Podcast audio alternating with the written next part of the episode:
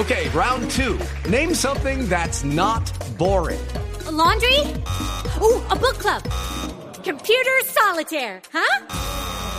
Ah, oh, sorry, we were looking for Chumba Casino.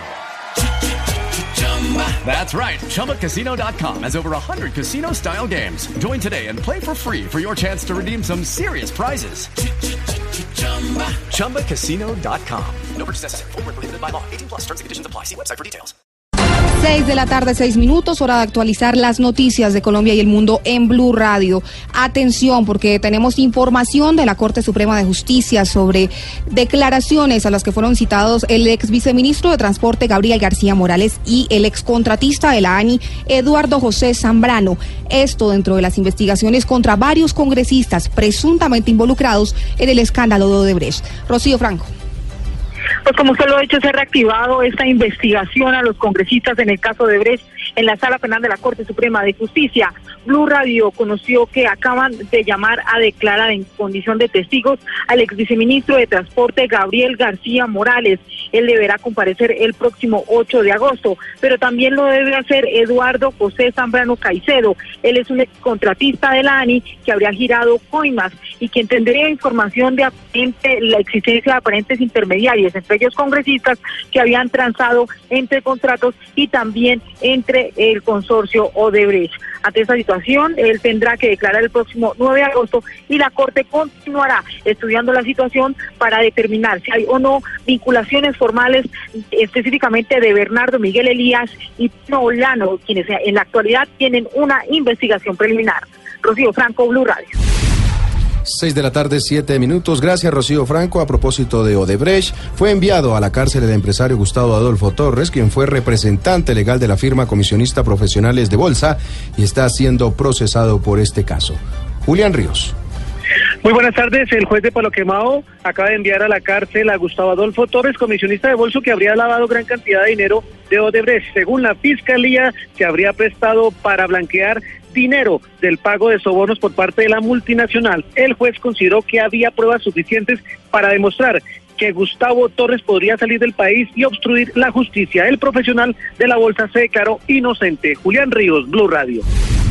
Julián, gracias. Cambiamos de tema porque este fin de semana saldrán más contenedores con armas de las FARC desde zonas veredales. Los detalles, Daniela Morales. Buenas tardes. Serán cuatro zonas veredales de donde saldrán este fin de semana nuevos contenedores de la Organización de Naciones Unidas con armas pertenecientes a los guerrilleros de las FARC.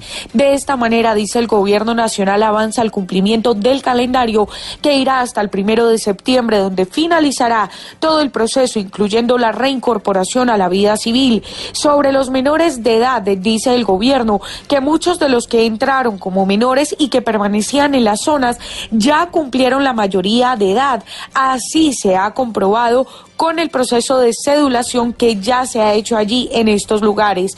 Daniela Morales, Blue Radio. Un patrullero de la policía fue asesinado en Guacarí, en el departamento del Valle del Cauca, días después que su hermano también hubiera sido baleado por desconocidos. Las autoridades investigan si ambos crímenes están relacionados. La historia la tiene Diana Ruiz. El oficial fue identificado como Guillermo Vargas Holguín, de 27 años, patrullero adscrito a la Sijín de Neiva y que llevaba ocho años al interior de la institución. Según el comandante operativo de la policía en el Valle Coronel Giovanni Puentes, sicarios le propinaron al patrullero varios disparos en la cabeza en el centro del municipio de Guacarí Valle, donde se encontraba visitando a sus familiares. Sí, en efecto estaba en Guacarí porque ese, ese señor patrullero es de este municipio. Lamentablemente, en unos hechos que se presentan en horas de la tarde, en vía pública, es eh, abordado por unos sujetos que le disparan en su humanidad y lamentablemente pierde la vida en el lugar. El pasado 30 de julio, uno de sus hermanos también fue asesinado en ese municipio. Se investiga si las dos muertes están relacionadas. Desde el Valle del Cauca, Diana Ruiz, Blue Radio. Se agrava la crisis política y social en Venezuela. Blue Radio informa desde Caracas.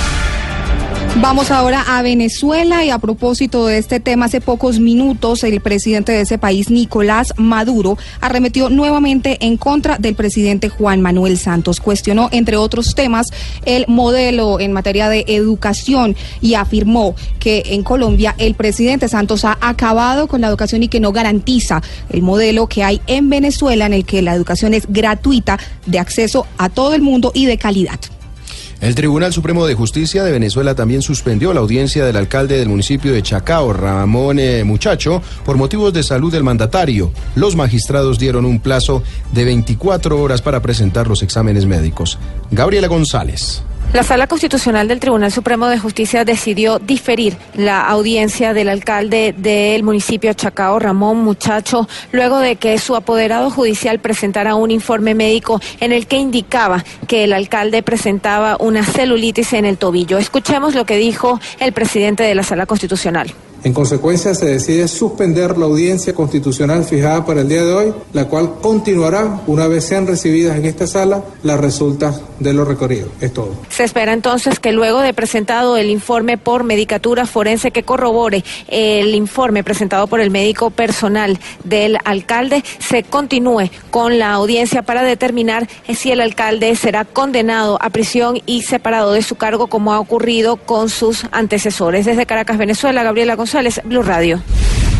Y en Colombia, el Consejo Gremial le pide al gobierno del presidente Juan Manuel Santos invocar la Carta Democrática de la OEA y que exija además la liberación inmediata de todos los presos políticos de Venezuela. Ana Karina Ramírez. El Consejo Gremial Nacional manifestó su rechazo frente al que llamaron régimen dictatorial que gobierna Venezuela. A través de un comunicado mostraron su preocupación frente a los últimos acontecimientos eh, del país vecino, que desde el pasado primero de abril de 2017 hasta la fecha ha registrado 125 muertes y 1.007 personas detenidas por agentes del Estado de ese país. Es por esto que exigieron atención del gobierno colombiano que no pase en alto esta gravísima situación que vulnera los derechos humanos y pidió a través del Ministerio de Relaciones Exteriores se invoque la Carta Democrática ante la Organización de Estados Americanos para que se exija la liberación inmediata de todos los presos políticos, incluyendo el exalcalde electo de Caracas, Antonio Ledesma, y el dirigente de la oposición, Leopoldo López. Ana Karina Ramírez, Blue Radio.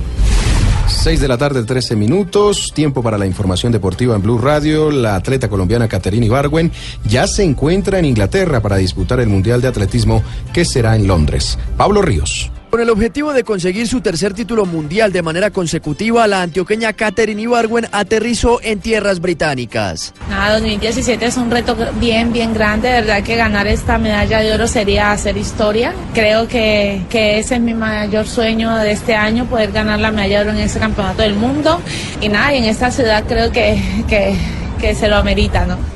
A la campeona olímpica en salto triple la acompañarán 18 atletas colombianos más para ese certamen que se disputará del 4 al 13 de agosto y que además marcará el retiro del jamaiquino Usain Bolt como profesional. Pablo Ríos González, Blue Radio. Y ahora en Blue Radio, la información de Bogotá y la región. 6 de la tarde, 14 minutos, hora de las noticias locales. La Corporación Autónoma Regional de Cundinamarca le pide al Congreso de la República que legisle para establecer condiciones que permitan a los habitantes que están en este momento de forma informal en los cerros orientales poder permanecer allí. David Gallego. La ocupación de los cerros orientales en Bogotá es un conflicto de nunca acabar. Mientras los activistas reclaman por el tema ambiental, el campesinado reclama por el tema productivo. En la mitad de esa puja, el director de la CAR, Néstor Franco, aseguró que los campesinos son necesarios para mantener el ecosistema y por eso le pide al Congreso reglamentar su presencia y que al mismo tiempo conserven el medio ambiente. Debiera plantearse por el Congreso de la República la posibilidad de explorar a través de una ley una regulación clara sobre los cerros orientales de Bogotá que logre poner cierre a este tipo de conflictos. O sea, negar la permanencia del campesinado en los cerros o procurar un desplazamiento del campesinado es aumentar los niveles de marginalidad. Franco también propuso que no se permita más la instalación de barrios y asentamientos ilegales en los cerros y que los que en este momento ya están instalados puedan convertirse en ecoamigables. David Gallego Trujillo, Blue Radio. A esta hora, Blue Radio y Waze le cuentan cómo está la movilidad en Bogotá. 6 de la tarde, 15 minutos. ¿Cómo avanza a esta hora la movilidad en la capital del, del país? Rubén Ocampo.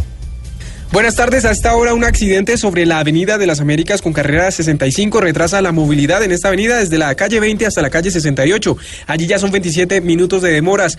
Otra vía de la capital con retrasos a esta hora es la avenida NQS que registra demoras de 18 minutos entre la calle 25 y la calle Octava Sur. Aún no mejora la movilidad en esta vía. En otro punto, la avenida Eldorado ya registra 22 minutos de retrasos entre la carrera 14 y la carrera 40. Bastantes trancones hasta ahora sobre esta vía. Y finalmente, la avenida Caracas sigue con demoras ahora de 26 minutos desde la calle 54 hasta la calle 76. Rubén Darío Campo, Blue Radio. Ampliación de estas y otras noticias en blurradio.com. Recuerden también descargar la aplicación móvil de Blue Radio en las tiendas App Store y Google Play. Continúen con Voz Populi.